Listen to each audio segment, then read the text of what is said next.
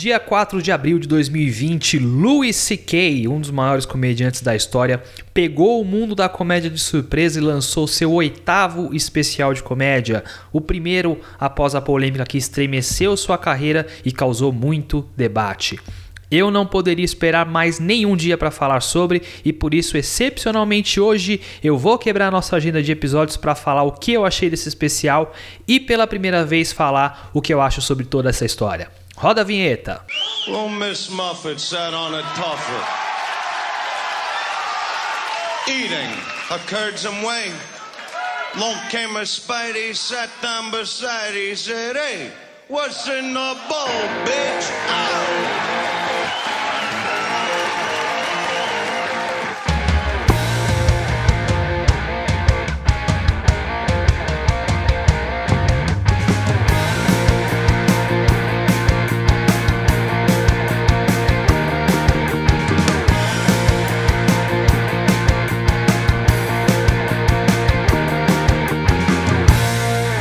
Sejam bem-vindos ao seu futuro podcast de comédia favorito. Eu sou o Luan Ferré. Este é o What's in the Ball, bitch.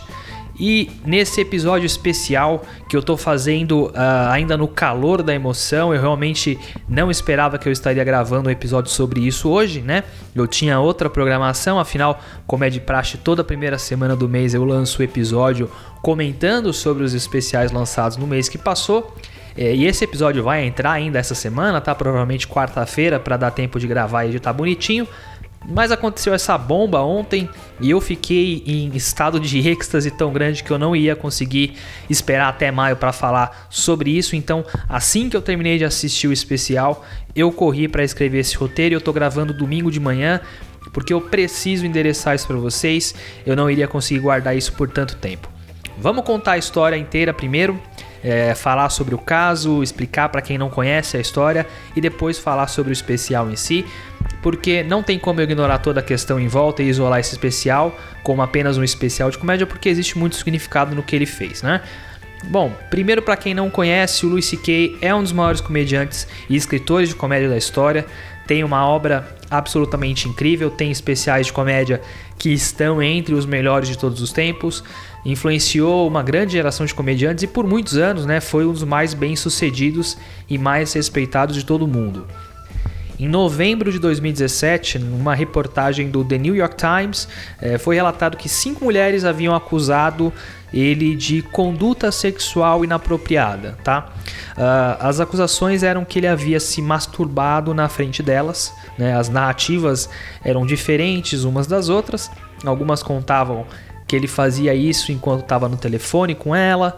É, outra disse que ele pediu para fazer e ela se negou. E, enquanto a mais grave de todas, né? É, ele pediu, as pessoas acabaram ficando sem reação e aí ele começou a fazer aquilo na frente de duas comediantes mulheres que eram iniciantes que estavam tendo as suas primeiras oportunidades. O que deixou a situação mais complicada, né? Pelo fato de que existe uma relação implícita de poder que ele exerceu para que essas situações ocorressem.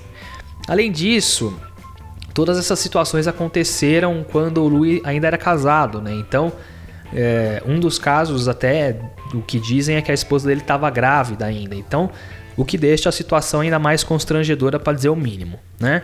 Essas acusações elas foram realizadas no auge do movimento Me Too, né, na época que foram reveladas as acusações contra o Harvey Weinstein, que era um executivo de Hollywood que foi acusado de abuso sexual por várias atrizes, né? E alguns anos depois do Bill Cosby também ter sido acusado e depois de um tempo condenado também por acusações de abuso sexual. Então isso surgiu meio que nesse furacão e muito possivelmente essas mulheres vieram a público por conta desse movimento, né? Até porque os casos haviam acontecido muitos anos antes por quaisquer que sejam os motivos, elas se mantiveram caladas por esse tempo, mas fato é que a repercussão foi potencializada pelo cenário que estava em desenvolvimento na época, né? São casos distintos, eu vou explorar isso daqui a pouco no episódio, mas acabou entrando no mesmo contexto. Ele não negou as acusações, ele fez um pedido formal de desculpas, né? Cancelou os projetos que estavam em andamento e se isolou por um tempo.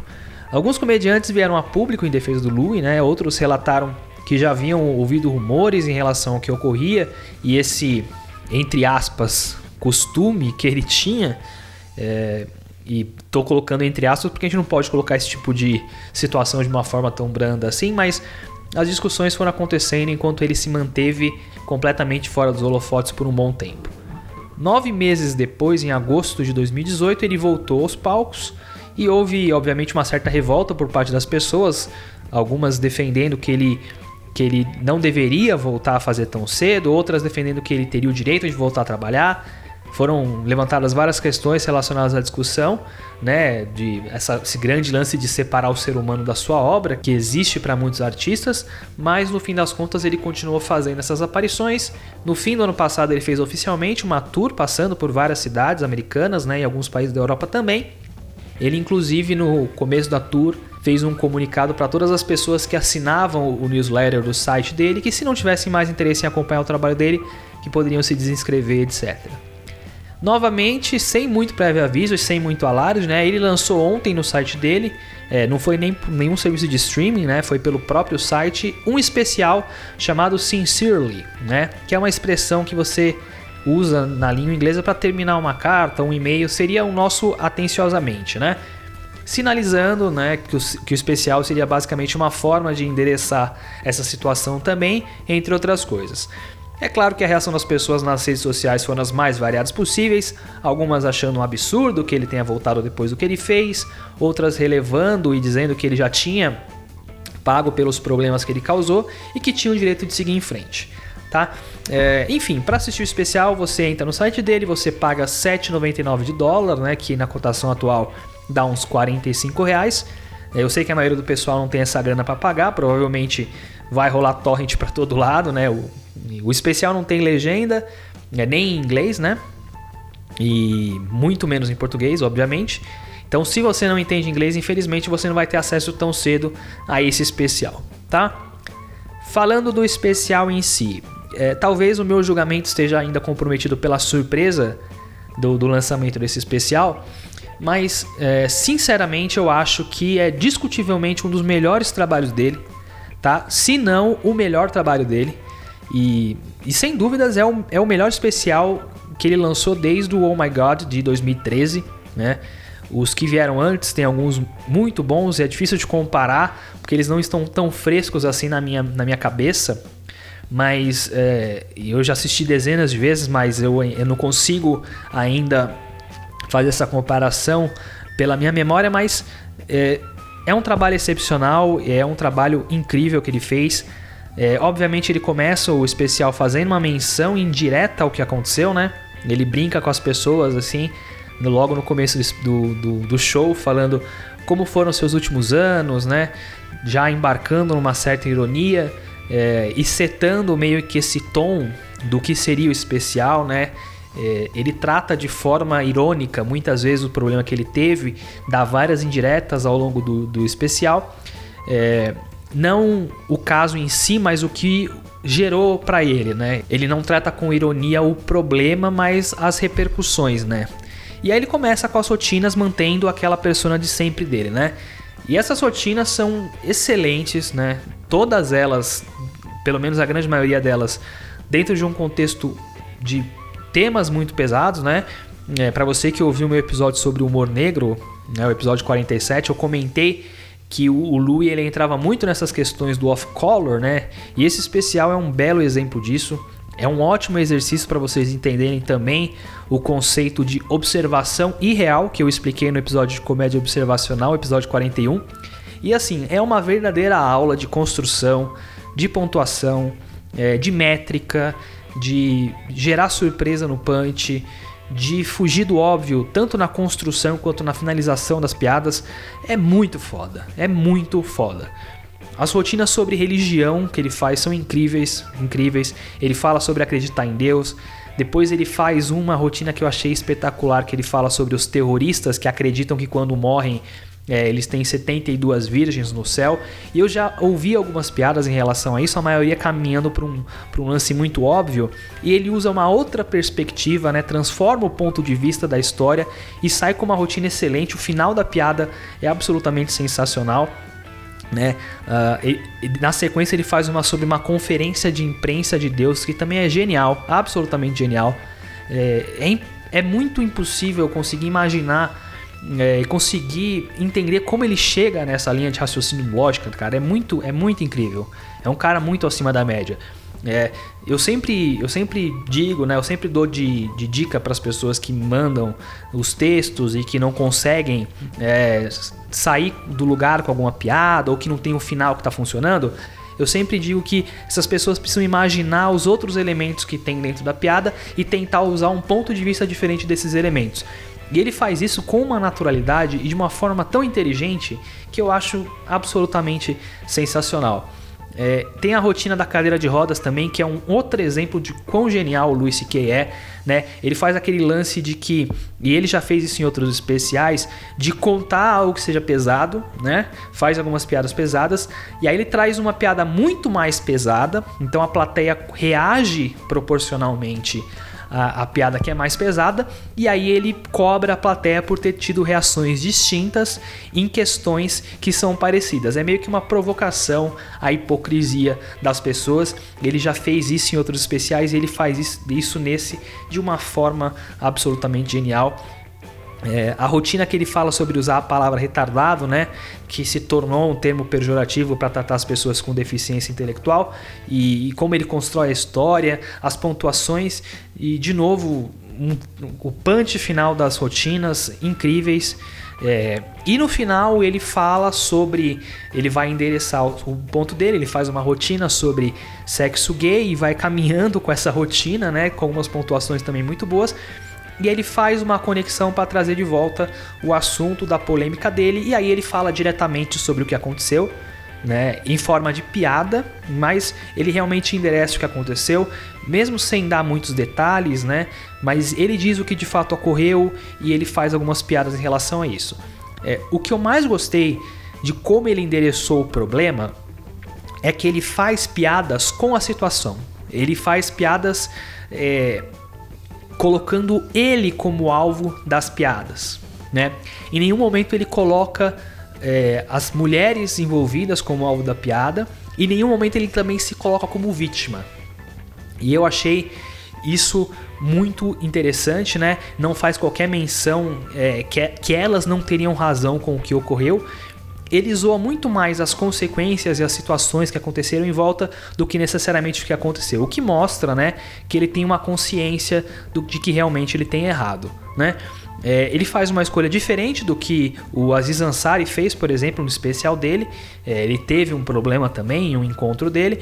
É, e, ele, e o Aziz resolveu endereçar de uma forma mais séria no começo do especial. É, o Louis não, ele preferiu usar outras ferramentas cômicas coloca necessariamente um ponto final sobre o assunto no próprio especial e mostra né, que minimamente ele entende que ele errou e que está tentando seguir em frente e ser uma pessoa melhor. Se eu fosse falar sobre o que talvez poderia ser melhor no especial, são algumas poucas rotinas que não são tão excepcionais, né? Então, é, meio que na régua das piadas excelentes elas ficam um pouco abaixo, mas ainda assim são muito boas, muito bem construídas. É, e talvez o final também poderia ter sido com um pouco mais forte, com uma piada que tivesse um pouco mais força, mas é, nada que comprometa esse excelente trabalho. Muito bom ver um especial de um cara tão competente e que sabe fazer comédia de uma forma tão única. Esse especial é simplesmente genial. Agora eu quero falar um pouco sobre o meu ponto de vista em relação ao contexto geral e o que eu acho de tudo isso, né? Quando aconteceram os casos, eu vi algumas opiniões é, que ficavam muito em dois opostos, né? E eu tendo a discordar parcialmente de, das duas opiniões. De um lado, é, teve gente que igualou os atos dele aos atos cometidos pelo Harvey Weinstein pelo Bill Cosby, por exemplo, né? E não é um caso, cara, não é um caso, tanto juridicamente, porque o Louis não recebeu nenhuma acusação formal, né?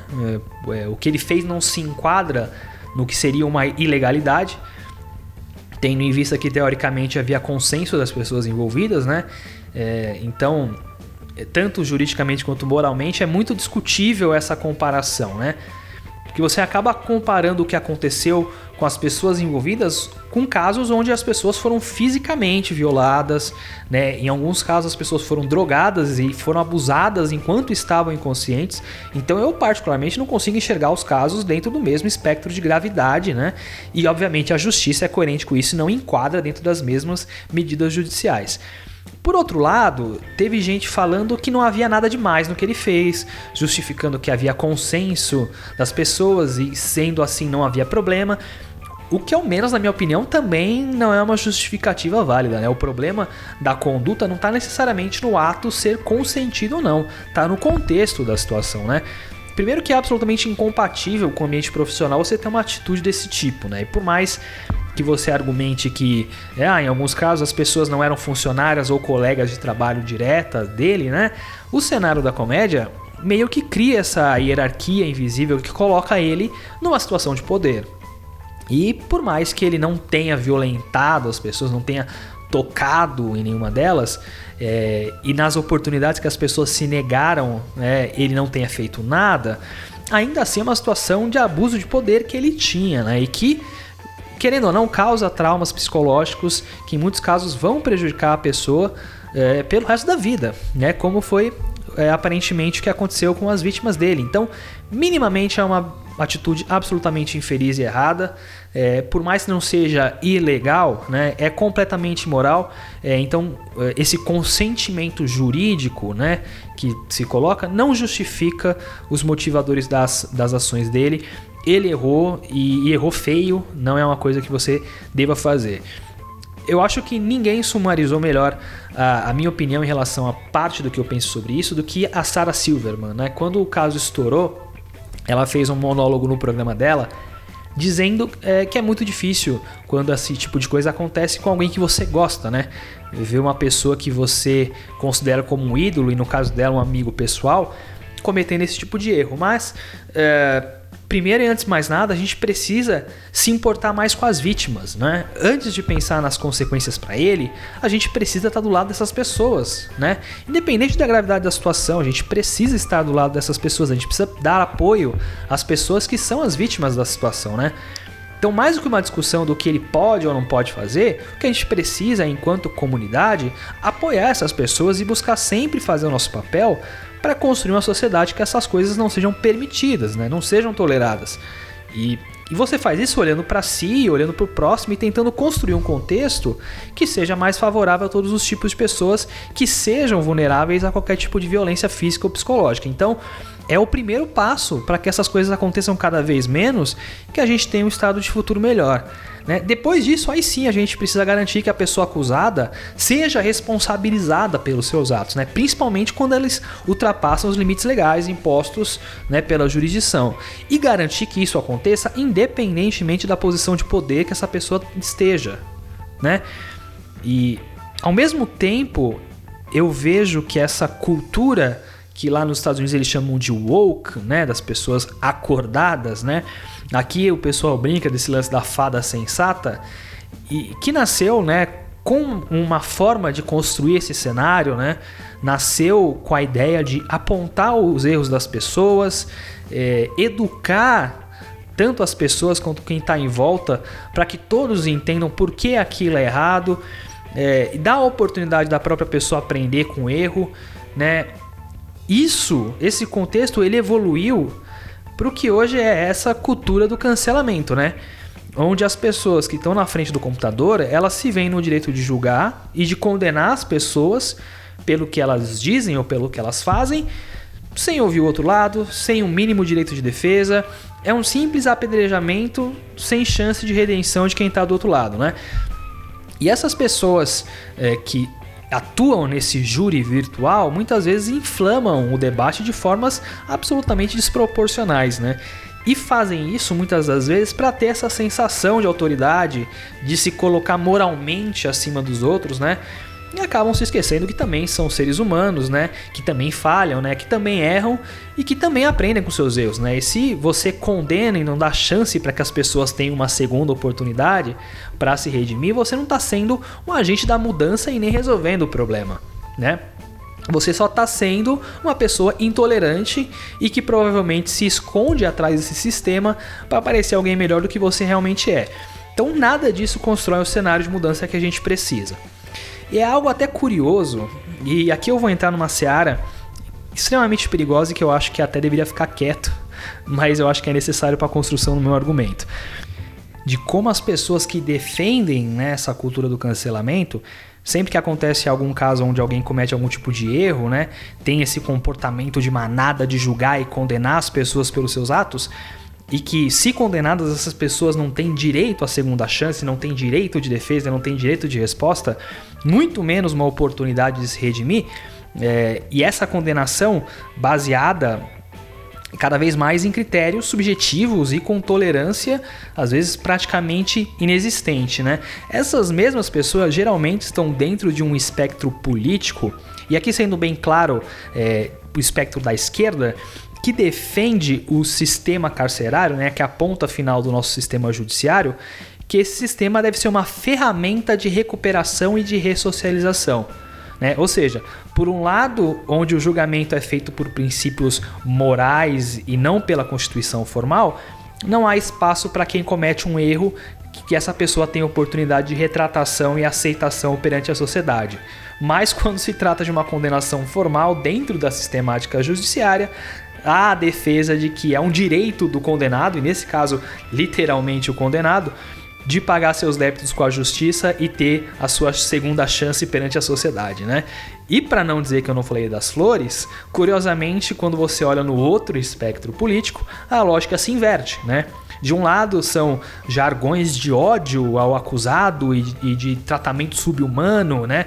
ignorando todas as questões sociais que existem em torno do nosso sistema prisional, e nos critérios morais há sempre uma relativização absoluta e em muitos casos até a culpabilização da própria vítima. Então, quando você faz uma avaliação desses cenários, o que existe basicamente é uma empatia seletiva, né?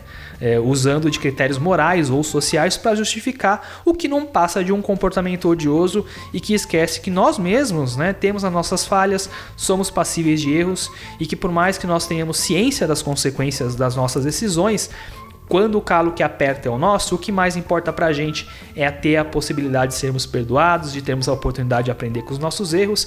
E a gente nunca quer ser o alvo dessas condenações, a gente sempre quer ser a mão que condena, né? É, eu acredito sim que essas pessoas devam responder pelos seus erros. Mas eu também acredito que é importante que seja provida a oportunidade das pessoas repensarem suas atitudes, né? De terem a oportunidade de serem pessoas melhores, de aprenderem com as suas experiências e evoluírem, né? Eu, eu erro muito, eu aprendi muito com os meus erros, né?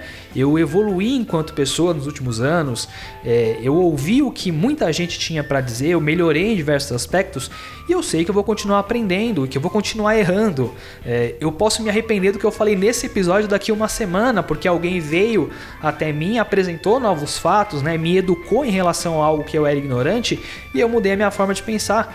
Por isso que eu acho importante que as pessoas tenham mais empatia umas com as outras e entendam que somos todos falhos. E a única forma de termos um cenário futuro ideal é possibilitando essas chances das pessoas melhorarem, tá? E é claro, nos casos onde o que ocorreu se encontra além dos limites da legalidade, essa pessoa deve cumprir com as imposições legais, obviamente.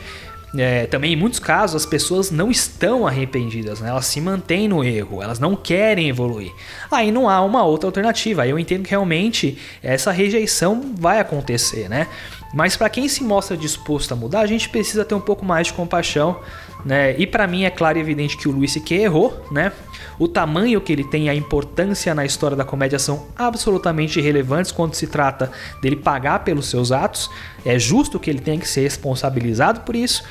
Hum, é, por mais seja difícil reparar o que as vítimas sofreram, né? É, ele acabou sofrendo consequências na prática. Não estou comparando uma coisa com outra, mas isso aconteceu. Né? Os últimos anos da vida dele provavelmente foram bem difíceis, mas também é justo que haja proporcionalidade e que ele tenha a oportunidade de aprender com o que aconteceu, né? E ele demonstrou que está nesse caminho. É, eu espero que ele siga evoluindo, porque a obra dele é absolutamente incrível e incontestavelmente ele é um gênio da nossa arte, certo? É isso aí, turma. Eu espero que vocês tenham gostado desse episódio, meio que de surpresa aqui, né? Eu achei muito necessário falar sobre o especial e não daria para falar sem colocar meu ponto de vista sobre a situação toda. E concordando comigo ou não, eu espero que vocês entendam a minha forma de enxergar isso, espero que vocês assistam o especial, é, se vocês tiverem a oportunidade, né? E qualquer comentário manda lá no Instagram que a gente troca uma ideia, beleza? Recadinho de sempre, se inscreva no nosso podcast, no seu player de podcasts. Se você curtiu nosso episódio, divulgue nosso podcast para seus amigos que gostam de comédia. Siga nossas redes sociais, Instagram e Twitter, é o arroba podcastcomédia, que quando eu lançar um episódio novo, vocês ficam sabendo por lá. Beleza? É isso aí, um abraço e viva a comédia. Tchau!